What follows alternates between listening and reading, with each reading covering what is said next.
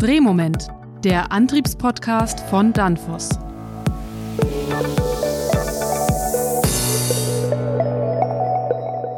Hallo, verehrte Zuhörerinnen und Zuhörer. Willkommen bei Drehmoment, dem Antriebspodcast von Danfoss. Mein Name ist Robert Weber. In dieser Folge sprechen wir über Netzschweine, die Prosumer-Fabrik und AC-DC-Spannung und wie diese die Industrie in den nächsten Jahren verändern wird. Ich habe dazu im ersten Teil des Podcasts mit Professor Holger Borcherding von der TH OWL gesprochen. Er forscht seit vielen Jahren zum Thema DC in der Industrie. Im zweiten Teil erklärt mir Jochen Clemens von Danfoss, was DC konkret für den Anwender bedeutet und wie er heute noch mit Netzschweinen umgeht. Nehmen Sie Wissen mit in Ihren Arbeitsalltag. Sind DC-Netze die Zukunft? Ich denke schon. Also wir haben sehr viele Projekte, die sich damit beschäftigen. Das ist eine Initiative, die deutschlandweit von vielen Firmen aufgegriffen wurde. Und wir fangen tatsächlich an, die ersten Automobilproduktionen, also komplette Hallen, auf diese Technik umzustellen. Okay, warum? Fangen wir erstmal an. Ökonomisch ist natürlich immer das, was die Wirtschaft vor allem treibt. Da haben wir den Vorteil, dass wir natürlich insgesamt energieeffiziente Systeme damit realisieren können, und zwar wesentlich einfacher, weil der Energieaustausch über Gleichspannung nicht behindert wird, ich sag mal, durch die Nulldurchgänge, die der normale Sinusstrom hat, sondern wir haben einen direkten Energieaustausch. Und darauf beruhen eigentlich die meisten Technologien, die wir hier einsetzen können. Zum einen ist der Vorteil von Gleichstrom, dass man sehr einfach den Energieaustausch zu Speichern realisieren kann, weil man eben nicht über den Sinus gehen muss und damit einen kontinuierlichen Energiefluss herstellen kann. Das ist immer dann sinnvoll, wenn ich zum Beispiel zwischenspeichern muss. Bei Wechselstromanwendung muss ich dafür Wechselrichter einsetzen. Das entfällt bei uns direkt, weil die Leistungselektronik intern sowieso Gleichspannung benutzt. Das kennen Sie aus Ihren Netzteilen, aus diesem äh, Mobilfunkanwenden, eigentlich überall. Und das ist bei äh, großen Energieanlagen natürlich eigentlich genau das Gleiche. Und das ist ein Vorteil. Das spart Energie, weil keine Wandlungsverluste entstehen bei dieser Umwandlung und äh, Speicherung. Weiterhin haben wir sehr viele Leistungselektronik, die an elektrischen Antrieben mittlerweile zum Beispiel Drehzahl geregelte Antriebe realisiert. Die benutzt sowieso Leistungselektronik und diese Leistungselektronik vereinfacht sich, weil ich direkt an die, man nennt das Gleichspannungszwischenkreise gehe und damit zum Beispiel Gleichrichter, die den Energiefluss in beide Richtungen verhindern, gar nicht mehr habe. Das erleichtert das Ganze, vereinfacht das Ganze auch. Das zum Thema äh, Effizienz, weil ich brauche wesentlich äh, weniger Komponenten. Jede Komponente verbraucht Energie und das spart in Summe durch die Entfall der, der äh, Wandlungsverluste. Mhm. Von welcher ähm, Größenordnung an Ersparnis sprechen wir? Also wir haben das recherchiert. Ich habe selber Untersuchungen dazu gemacht. Das äh, sagen auch alle Hersteller, die bei uns im Konsortium sind und das Ganze untersuchen. Man kann ungefähr sagen, ein Drittel. Ein Drittel des äh, Volumens für Filter, für Gleichrichter entfällt, wenn man das Gesamtgerät sieht. Das ist durchaus realistisch. Und damit natürlich habe ich auch äh, weniger Ressourcenverbrauch. Der nächste Punkt ist, dass zwangsweise, damit jeder Motor auch eine Elektronik benötigt, die wesentlich effizienter die Energie steuern kann. Das ist ein Punkt. Das ist jetzt muss bei Wechselstrom- oder Drehstrommotoren, die können ja auch direkt am Netz laufen. Aber jetzt habe ich Elektronik und die kann natürlich den Leistungsfluss massiv gut regeln und einstellen und damit spare, spare ich noch viel, viel mehr Energie, als einfach durch diese Wandlungsverluste einzusparen. Das ist ein weiterer Effekt. Der nächste Punkt ist, dass ich natürlich äh, überall dort, wo ich sowieso Gleichspannung benötige, die Topologien der Leistungselektronik vereinfache. Also es kommt eins zum anderen. Äh, und ich kann zum Beispiel auch, wenn ich jetzt schon Speicher einfach integrieren kann, auch den Lastfluss viel einfacher steuern. Damit entfallen Spitzen, ob die jetzt kurzzeitig oder auch länger sind, hängt eigentlich nur von der Größe des Speichers ab, um die zu eliminieren. Und das spart zum Beispiel zum Netz hin die Größe der Einspeisung. Das spart sowohl zum Beispiel an äh, den Zuleitungen, an, natürlich auch an Zwischenkomponenten, überall an Schaltern. Da fallen natürlich auch Verluste an. Also da kommt eins zum anderen. Und damit habe ich eigentlich ein komplettes System an Komponenten, das wir auch in unserem Projekt DC Industrie nicht nur erforschen, sondern wirklich auch bauen, dass es uns gestattet, an vielen, vielen Bereichen Energie zu sparen, das ganze System zu optimieren und ich sage mal, diese intelligente Fabrik Richtung Energieverbrauch am Ende zu haben, die ihren Energieverbrauch selber steuern kann und nicht einfach äh, darauf angewiesen ist, dass das Netz das immer hergibt. Die Idee geht ja noch einen Schritt weiter. Also Stichwort einfache Anbindung, schon Speichermedien in der Fabrik. Die Fabrik wird zum Prosumer. Ich binde Elektromobilität ein, Batterie, Ladeinfrastruktur, alle sind dabei. Wie funktioniert das? Das ist völlig, völlig richtig. Also äh, mir war das eigentlich das erste Mal klar, als einer unserer Partner aus dem Automobilbereich uns vorgestellt hatte, was er mit seinen Second Life Batterien aus den PKWs vorhat und uns mal vorgerechnet hat, welche Kapazität dahinter ist. Das waren Gigawattstunden. Und wenn man das weiterspinnt, dann kann praktisch die ganze Bundesrepublik am Tag äh, einige Stunden auf Batterie laufen. Das muss man sich mal vorstellen, was da eigentlich auf uns zukommt. Und jetzt habe ich dann natürlich auch durch die Treiber Automobil eine große Branche, die die Preise dieser Speicher weit nach unten drückt. Und jetzt wird das Ganze auch wirtschaftlich interessant zu realisieren, denn ich habe zum einen große Kapazitäten, zum anderen vertretbare Preise und dann rechnet sich das Ganze auch. Okay, und sind das dann am Ende nur Second Life Batterien aus der Elektromobilität? Ja, und nicht nur die. Es gibt auch Batterien, die, ja, die einfach nicht ins Auto kommen, weil sie die Spezifikation gerade nicht erfüllen, aber trotzdem völlig tauglich sind. Und das können, brauchen ja nur einige Prozent sein. Also das reicht dann aus, um eine Fabrik so, so mittel mehrere hundert kW an mittlerer Leistungsaufnahme hat, aber Spitzenleistung von mehreren Megawatt, dann so zu, ich sag mal, einzuebnen, dass es zum Netz hin der Energiefluss dann noch steuerbar ist. Zum Beispiel, dass man etwas größere Batterien installiert und dann auch gezielt nach Erfordernissen des Netzes den Energieverbrauch steuern kann. Und das ist das wirklich Interessante. Warum jetzt? Fehlte uns bis dato die Technologie? Also die Vorteile hat man sicherlich, hätte man auch vor 20 Jahren schon aufschreiben können. Aber wir haben jetzt die richtigen Basistechnologien und es äh, spielt alles zusammen eigentlich. Die Erfordernis, dass wir äh, für die Energiewende etwas tun müssen, die Verfügbarkeit von Speichern, dann natürlich auch äh, sehr stark regenerative Energieerzeugung, also Solarwechselrichter, die dann nicht äh, Wechselspannung, sondern Gleich-Gleichspannung einspeisen sind, stehen auch massenhaft zur Verfügung. Also wir sind, haben jetzt eigentlich die richtige Zeit, um das Ganze umzusetzen, weil alles da ist. Und das ist eben auch einer der Ansätze unseres Projektes, äh, dass wir das, was da ist, auch für die Gleichspannungstechnik weiterentwickeln und damit schnell verfügbar machen. Das ist vielleicht der Punkt. Vor 20 Jahren war die Zeit noch nicht reif genug dafür. Also das ist ja ein schönes Konstrukt und super und tolle Ideen, aber ich kann mir das in einem Brownfield nur super, super schwer vorstellen. Wie funktioniert das? Ja, das äh, so einfach geschenkt ist das natürlich auch nicht. Das ist völlig klar. Wir haben dort zwei Strategien. Die eine Strategie heißt, dass ich beim Ersatz von Maschinen in diesen Maschinen ein Mini-Gleichspannungsnetz einführe und dann mit jedem Ausbau einer weiteren Maschine mehr und mehr zum Gesamtnetz komme. Das ist genau die Dinge, die für Brownfield-Strategien realistisch sind. Dann würde man eben diese Einzelmaschine auch mit den entsprechenden Speichern ausstatten. Der große Vorteil ist dann zum Beispiel auch, dass ich dann auch gleich bei Ausfall des AC-Netzes, das kommt durchaus vor, ich habe das einmal sogar live miterlebt jetzt äh, in unserem Projekt, bei Ausfall des Netzes weiter produzieren kann. Und das ist ja auch für viele äh, sehr interessant, immer dann, wenn dieser Netzausfall zu massiven Ausfällen führt, weil zum Beispiel die Maschine einer ungünstigen Position äh, stehen geblieben ist, ich erst die Material ausräumen muss. Das kostet die Zeit, nicht, meistens gar nicht das Material selber. Das habe ich gleich damit geschenkt. Also man nennt das in Fachkreisen eine unterbrechungsfreie Stromversorgung, die es sonst mit Riesenaufwand und hohen Kosten separat realisieren müsste und deswegen macht man es dann nicht. Die ist jetzt hiermit praktisch eingebaut. Und so würde das eben Zug um Zug gehen, über eine Einzelmaschine, über einen kleinen Maschinenverbund, bis ich dann hinterher doch alle Maschinen dran habe. Und jetzt ist natürlich die Sache, was mache ich mit den, äh, mit den Kabeln?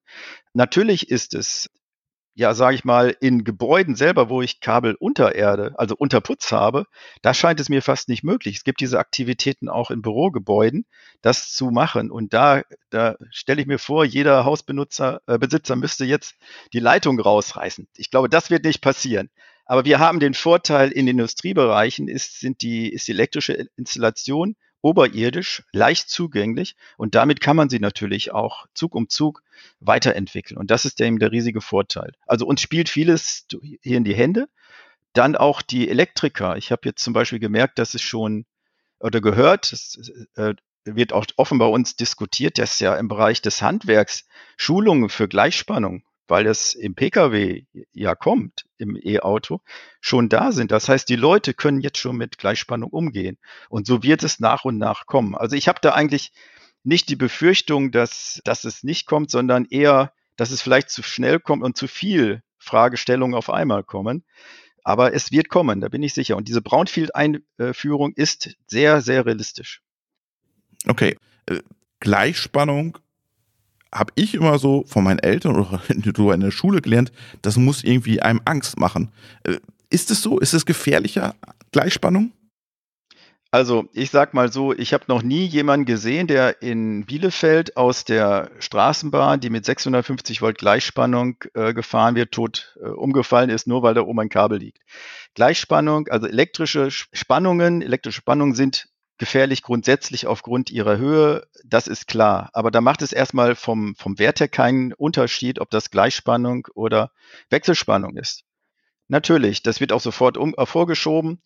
Ähm, ist auch das Thema Lichtbogen, da kann ich gleich noch zu was sagen. Aber erstmal muss ich sagen, alle elektrischen Geräte sind sicher. Das ist grundsätzlich so. Das, sonst können Sie die ja auch gar nicht auf den Markt bringen. Die müssen sicher sein, damit Personen damit umgehen. So, das heißt, wenn etwas passiert, dann sind das ja Unfälle. So, und Unfälle passieren, weil Leute das missbrauchen. Das ist natürlich das, das heißt, sie machen Deckel auf, fassen da rein. Das soll natürlich nicht passieren. Mutwillig, also das, das ist natürlich das, wo ich sagen muss, da unterscheidet sich auch nicht. Also hinsichtlich der elektrischen Sicherheit grundsätzlich kein Unterschied. Der zweite Punkt ist, was immer wieder gesagt wird, ist das Thema Lichtbogen. Lichtbogen, das sieht man auch. Jetzt bin ich wieder beim Straßenbahn. Wenn Sie also sehen, dass die Straßenbahn bei Ihnen vorbeifährt, es ist Winter, dann haben Sie eine vereiste Fahrdraht, dann, dann sehen Sie ja manchmal diesen Blitz dort. Dann haben Sie eine Kurzunterbrechung und durch Induktivitäten wird der Strom weitergetrieben. Und da sind wir auch schon bei dem Punkt, den wir jetzt mittlerweile festgestellt haben. In unseren Netzen, die sind kapazitiv, durch die vielen verteilten Kapazitäten in den Geräten gelingt es so gut wie gar nicht, überhaupt einen Lichtbogen hinzubekommen. Der ist nicht stabil. Das müssen wir natürlich noch genau untersuchen, ob das äh, stets so ist oder ob es noch Ausnahmen gibt. Aber im Wesentlichen ist unsere jetzige Erkenntnis in diesen industriellen Netzen, wie wir sie aufziehen, ist das Thema Lichtbogen eher, eher eine geringe Sache es ist eher so, dass man natürlich grundsätzlich verhindern sollte, zum Beispiel Stecker in Betrieb zu ziehen. Da werden wir uns über Verriegelungsmechanismen Gedanken machen. Das ist auch in Arbeit und entsprechende Regeln zu machen. Aber dass es jetzt eine Gefahr ist, Gefahr ist, dass also das, äh, also ich wäre da momentan doch sehr vorsichtig, das zu behaupten. Können Sie mal mir einen Zeithorizont aufzeigen? Bis wann sind wir da? Ja, ich hatte Ihnen ja gesagt, die ersten Fabriken mit DC-Netzen im Megawatt-Bereich werden aufgebaut. Das sind natürlich erstmal nur punktuelle Lösungen. Ich sage immer, ich werde es im Berufsleben so eine gewisse Marktdurchdringung gerade noch erleben. Ein paar Jahre habe ich noch. Also es ist kein Jahrhundertwerk, sondern äh, sicherlich muss man immer sehen, dass Technologien einige Jahre brauchen, um sich durchzusetzen, vielleicht auch wenige Jahrzehnte. Das ist gerade bei, bei Energieversorgung äh, eher länger. Jetzt sind wir im industriellen Bereich, wo ich, äh, ich sag mal, äh, Wechselzyklen von, ich sag mal, sieben bis zehn Jahre habe. Also in ein, zwei Wechselzyklen würde man ungefähr reden. Das heißt, in, in 20 Jahren bin ich sicher, ist die DC-Technik im industriellen Bereich, also die DC-Spannungsversorgung mit einem höheren zweistelligen Prozentbereich vertreten. Jetzt heißt der Podcast Drehmoment. Was bedeutet jetzt Gleichspannung für die Branche, also für die Antriebshersteller, für die Frequenzumrichter? Also erstmal für die äh, Hersteller, die Frequenzumrichter herstellen, ändert sich verdammt wenig, weil sie lassen ja im Wesentlichen etwas weg oder es wird umdimensioniert. Das ist äh, für die Tagwerk. Also äh, der Antrieb selber, der geregelte, da, da hat es überhaupt keinen Einfluss drauf. Das Einzige ist natürlich, dass er äh, die Verfügbarkeit von Energie ist anders. Es ist sogar eher vorteilhaft, weil äh, wer diejenigen, die Frequenzumrichter kennen, müssen sich auch mit man nennt das immer mit Netzrückwirkung, mit Oberschwingungen auseinandersetzen. Genau, das entfällt hier ja. Und damit ist eigentlich sogar die Netzstabilität auf einmal höher. Also das ist geschenkt beinahe. Und das sind Dinge, deswegen die Frage, was kommt auf Sie zu? Eher Vorteile als Nachteile. Natürlich die Übergangsphase, dass man sich überlegen muss, dass Sie natürlich die Gerätereihen mehr Varianten habe, aber langfristig dann natürlich eine Vereinfachung des Systems, die allen zugutekommt. Einer, der von der ganzen Technologie um DC profitiert, ist Jochen Clemens von Danfoss. Er kämpft heute noch mit Netzschweinen und sieht im Moment vor allem Insellösungen bei DC. Ketzerisch gefragt, braucht der Anwender in Zukunft überhaupt noch einen Frequenzumrichter? Doch, den brauchen Sie leider immer. ähm, so ein DC-AC-Wandler oder ein AC-DC-Wandler ist von seiner Grundfunktion auch ein Frequenzumrichter. Die Familie bezeichnet man als Stromrichter und ein Frequenzumrichter ist ein ganzheitliches Teil.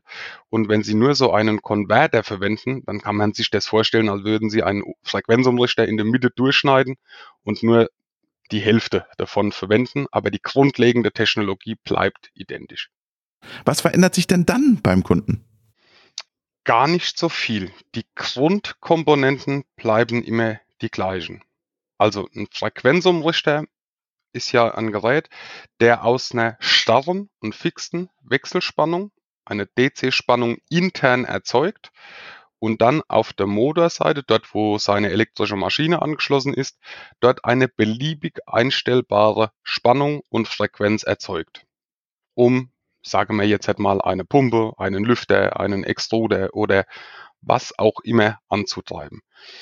Wenn Sie jetzt auf AC-DC-Netze gehen, beziehungsweise Common DC-Bus-Systeme, so bezeichnen wir das, dann sind die grundlegenden Komponenten der Leistungselektronik immer noch identisch. Sie haben immer noch Ihren Wechselrichter beziehungsweise Ihre IGBTs, Ihre Leistungselektronik, die mir eben die Spannungen beliebig einstellen können. Und die, die Grundkomponenten bleiben einfach im Wesentlichen die gleichen. Nur kann ich mir beispielsweise diesen Gleichrichter, den kann ich mir meinetwegen sparen. Das kann ich mir einsparen und somit vielleicht auch kleinere Komponenten verwenden. Aber die Technologie bleibt die gleiche. Man spricht immer noch von Inverterschaltungen, die aus IGBTs, das sind diese Transistoren, die in den Wechselrichtern das, das Herzelement darstellen, die bleiben nach wie vor in Verwendung und werden benutzt, um ACDC-Systeme auszustatten. Mhm. Wo sehen Sie die ersten Anwendungen in der Industrie? Es kommt natürlich auch darauf an, wie bereit man von Seiten des Betreibers ist, so was Neues aufzubauen. Wo es das Thema natürlich schon seit längerer Zeit gibt, das ist beispielsweise im Servobereich, wo sehr schnelle kleine Antriebe mit sehr hoher Dynamik ansässig sind. Dort werden sage ich mal, nicht für die komplette Fabrik sowas hergestellt, aber sage ich mal partiell. Ne, dass man nur einen Anlagenteil, nehmen wir jetzt mal die Roboterstraße in einer Lackierung beispielsweise, ähm, dort geht man dann beispielsweise hin und verwendet dort das Common DC Busnetz und macht es dann eben nur partiell. Nicht in der gesamten Anlage, sondern eben nur in diesem Bereich der Robotertechnik und der Rest des Netzes bleibt nach wie vor auf AC bestehen. Im Marinebereich ist ja DC-Versorgung auch oder DC-Spannung sehr begehrt. Warum? Weil sie ein zentrales Netz haben. Das geht wirklich vom Anfang des Schiffes bis zum Ende des Schiffes, also von Anfang bis Ende, ähm, ist dieses DC-Netz durchgehend vorhanden. Und dort, wo eben Anlagen gebraucht werden, sprich elektrische Maschinen oder aus diesem DC-Netz wird dann auch wiederum ein Wechselspannungsnetz erzeugt, wo beispielsweise in der Kabinen oder in der Anlagen für die Klimatisierung und Lüftung vorhanden ist. Das kann man dann beliebig mit Komponenten bestücken und dort elektrische Energie wiederum abgreifen. Das ist eben der große Vorteil und sie sind dann individuell. Sie haben eine Zentrale und können das Netz natürlich auch batteriegepuffert ausführen, so dass Sie im Falle eines Stromausfalles ähm, auch noch gepuffert Energie zur Verfügung haben. Mhm. In den letzten Jahren sind super viele Frequenzumrichter in die Anwendung gekommen. Überall entstehen neue Anwendungsfälle. Und sie kämpfen ja immer mehr mit Netzschweinen. Die sind zwar mit DC vielleicht ein Stück weit Vergangenheit, aber was steckt aktuell noch hinter diesen Netzschweinen? das ist das ähm, umgangssprachliche Wort, das man sich für, für Frequenzumrichter ausgedacht hat. aber es trifft den Nagel auch auf den Kopf sie haben halt die Frequenzumrichtertechnik, die Antriebstechnik und die Leistungselektronik. Das sind Geräte, um hochdynamisch und hocheffizient Motoren und elektrische Maschinen anzusteuern mit vielen, vielen, vielen Zusatzfunktionen und Vorteilen, die man dann für die Anwendungsseite dann einsetzen kann.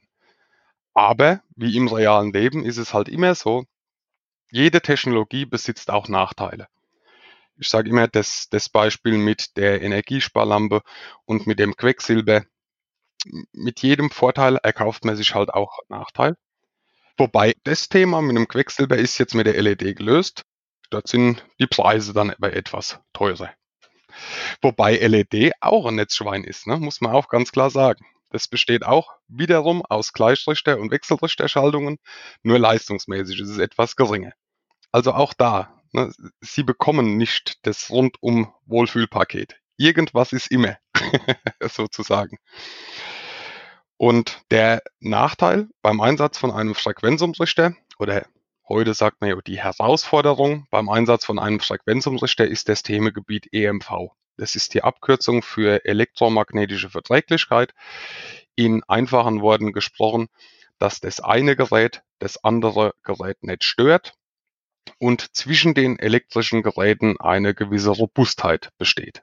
Das ist so in einfacher Worte die Abkürzung für EMV und ist ein ganz großes Themengebiet für uns logischerweise als Hersteller im Allgemeinen und insbesondere als Hersteller von Frequenzumrichtern.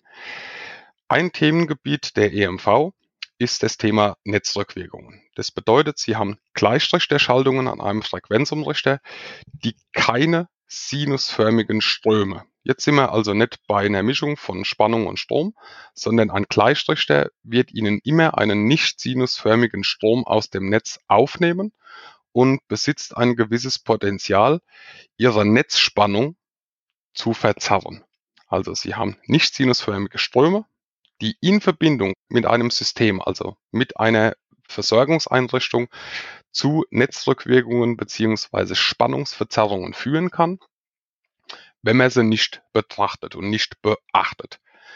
Und deswegen besteht der Begriff Netzschwein. Ja, das ist ein umgangssprachliches Wort, dass er Umrichter sich auch störend auf etwas auswirken kann, äh, das man vorher gar nicht betrachtet hatte.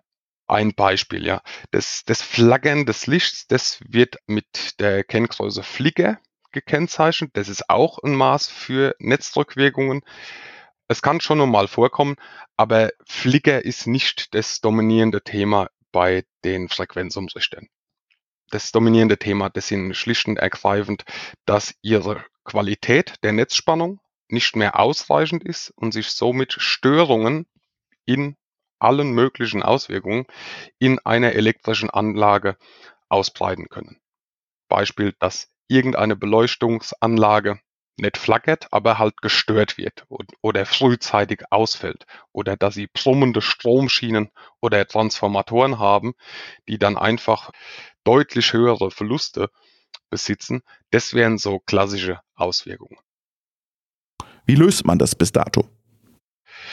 Also wir haben zwei Frequenzumrichterfabrikate, das sind die Vacon-Geräte und die VLT-Geräte und in diesen Frequenzumrichtern sind immer von Hause aus, Sie können das nicht vergessen, es sind immer von Hause aus Maßnahmen integriert, um schon mal einen Frequenzumrichter mit reduzierten Netzrückwirkungen zu erhalten. Das wird dann in Form von Netz- oder Zwischenkreisdrosseln realisiert.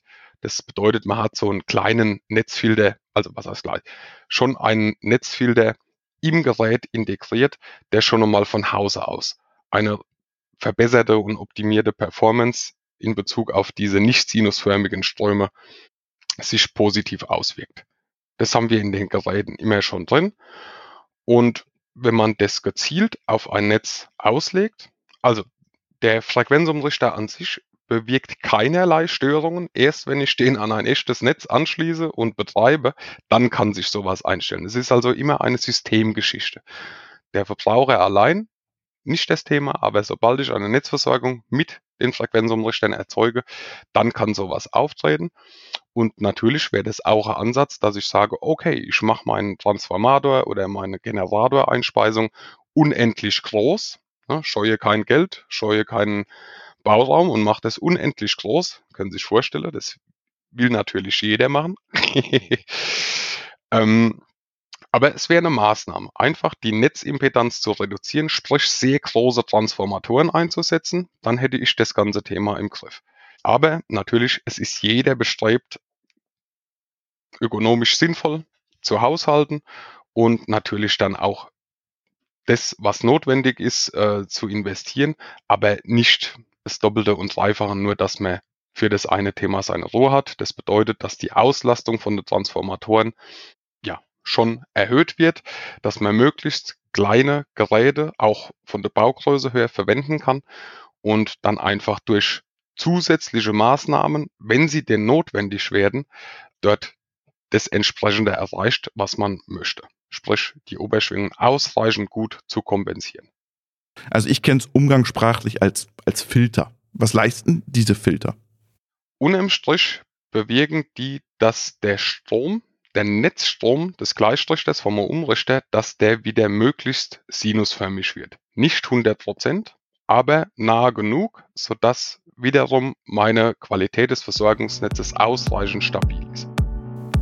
Das heißt auch, seine Arbeit wird nicht weniger, wenn die Elektromobilität und die elektrische Wärmeversorgung nochmal an Bedeutung gewinnen.